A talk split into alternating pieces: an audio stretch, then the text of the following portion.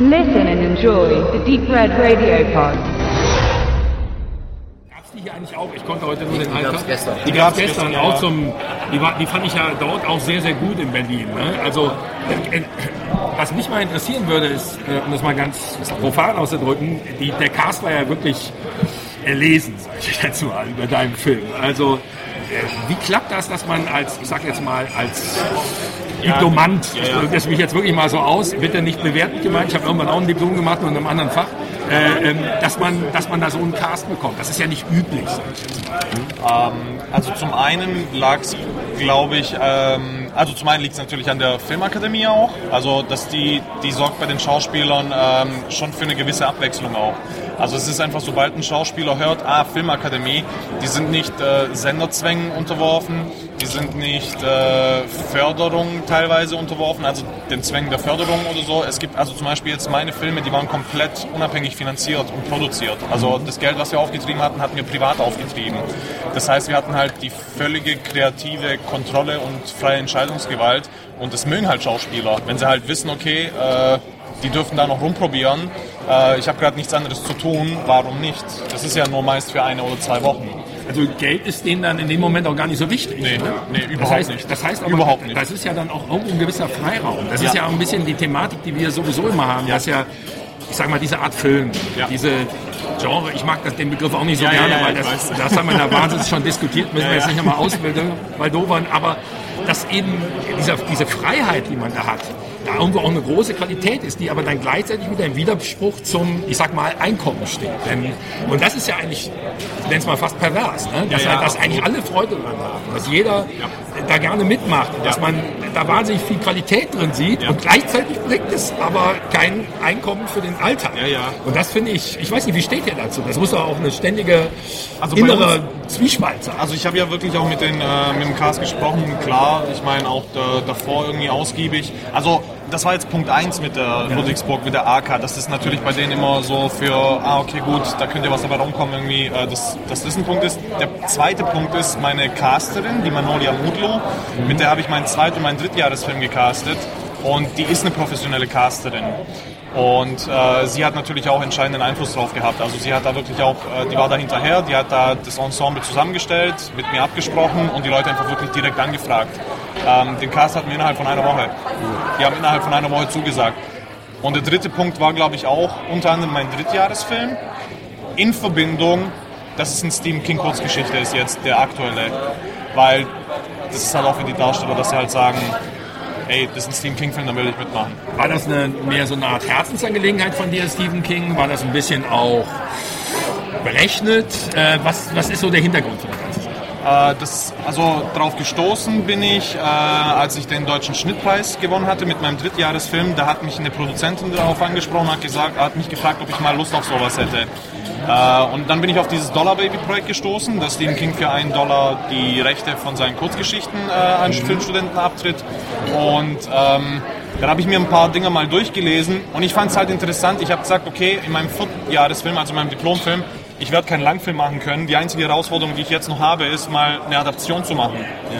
Wie, wie funktioniert eine Adaption? Welche Richtlinien muss man da äh, äh, befolgen? Äh, wie adaptiert man ein Drehbuch? Wie geht man damit um mit einer Vorlage? Wie bleibt man sich selber treu? Äh, und da habe ich dann diese Geschichte gelesen und dachte mir, okay, gut, die ist sehr interessant, die könnte man auch hier in Deutschland machen. Die hat auch einen gewissen Witz gehabt, äh, hat man ja auch bestimmt im Film ein bisschen gesehen, eine gewisse Ironie. Äh, dennoch ist es total King-typisch gewesen und ich wollte es einfach zeigen, also beziehungsweise es war die Aufgabenstellung lag, können wir einen Stephen King-Film in Deutschland machen und der Zuschauer schluckt es. Normalerweise ist es ja immer so, ja nö, das geht nicht in Deutschland. Ja, sowas kannst du nicht in Deutschland machen. Weil mir zwei Dinge einfallen. Zum einen würde ich ja der Jury widersprechen, trotz des Gewinns, dass der, und zwar in der allgemeinen Bemerkung, diese Kurzfilme wären so gewesen, dass sie sich innerhalb eines Langfilms vorstellbar gewesen wären. Das ist für mich ein Widerspruch. ja. Für mich ist ein Kurzfilm eine in sich geschlossene Einheit, die auch gar nichts dahinter und davor verträgt, sondern die, und so habe ich deinen Kurzfilm auch empfunden. Der war ein abgeschlossenes Werk, der hätte nicht länger sein dürfen. Der, hätte, der war kein 90-Minuten-Film oder der Ausschnitt eines 90-Minuten-Films. Absolut. Äh, deshalb, das ist ja eine, wie eine eigene Kunstform. Und das ist, und das äh, kommt jetzt eigentlich zum nächsten, diese eigene Kunstform, ähm, die ist ja nun leider nicht populär. Machen wir uns nichts vor. Also äh, äh, das, das, äh, früher hat man Kurzfilme im, Vor, Vorlauf eines Langfilms gezeigt. Könntest du dir sowas nochmal vorstellen? Fändest du sowas gut? Wenn, man, wenn, du in so einem Zusammenhang gezeigt werden würdest, dann anders erreicht man im Grunde genommen gar kein großes Publikum. So Ja. kurz. Also ich, ich bin immer generell, bei mir ist es egal, ob das eine Werbung ist, ob das ein Dokumentarfilm ist, ob das ein Imagefilm ist, ein Kurzfilm ist, ein Langfilm ist, eine Serie ist. Mich interessiert alles am Thema Film, alles. Und das, wenn, bekomme ich irgendwie die Möglichkeit zu sagen, okay, äh, ich habe eine Finanzierung jetzt für einen Kurzfilm, den ich irgendwie in, in fünf Tagen drehen kann irgendwie, ähm, her damit. Sofern ich die Zeit dazu habe und sofern es, äh, wie gesagt, die die Umstände einfach erlauben, mache ich den.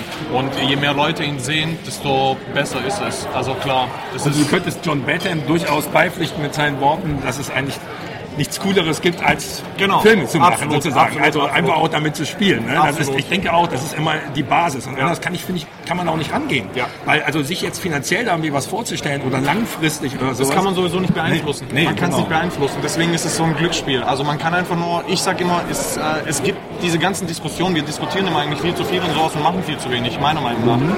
Es wird äh, viel zu wenig einfach gesagt, hey, gib 50.000 Euro her, ich nehme zwei 5Ds irgendwie und drehe 10 Tage. Nein, das muss immer irgendwie durch Gremien, das muss entschieden werden, das muss alles... Be Nein! Das hat, das hat damals, äh, Slavomir Ezak war bei uns an der AK, hat einen Vortrag gehalten, haben ihn unsere Kamerastudenten gefragt gehabt, so, auf welchem System würden sie denn jetzt aktuell drehen? Was ist denn das Beste, was es gibt momentan? Da hat er sein Handy rausgezückt. Er hat gesagt, ab damit würde ich drehen. Er hat gesagt, es ist scheißegal, macht's einfach. Er sagt, ihr an der AK hier, ihr dreht viel zu wenig. Ihr szenischen Regisseure, ihr dreht irgendwie einen Film im Jahr. Sagt so, wir waren früher an der äh, Kameraschule in Lodz. Er sagt, wir sind jedes Wochenende rausgegangen und haben gedreht. Ist scheißegal, was dabei rauskam. Völlig egal. Aber dreht, übt, probiert aus, macht's. Und deswegen meine ich auch, dass, äh, man kann es nicht beeinflussen. Wenn's jeder, dann wären wir alle Millionäre. Wir würden ja alle, wenn, wenn wir den perfekten Film hätten, wären wir alle reich. Man kann es nicht beeinflussen und deswegen heißt halt einfach nur Macht und was dabei rumkommt. eigentlich gleichzeitig, wenn man Millionär wäre, dann würde man wahrscheinlich als erstes einen Film drehen, auf dem man, wo man nicht abhängig ist von irgendjemandem. Das wäre nämlich umgekehrt. es gibt ja ein paar Regisseure, die das gemacht haben, die mal immer so ja. Auftragsarbeiten machen und sich durch ihre Liebhabereien sozusagen. Ja, ja. Das ist eine ideale Situation. Muss man, kann ich nachvollziehen, aber es ideal. Deshalb jetzt mal zum Abschluss. Wie sieht's denn aktuell bei dir aus? Drehst du gerade?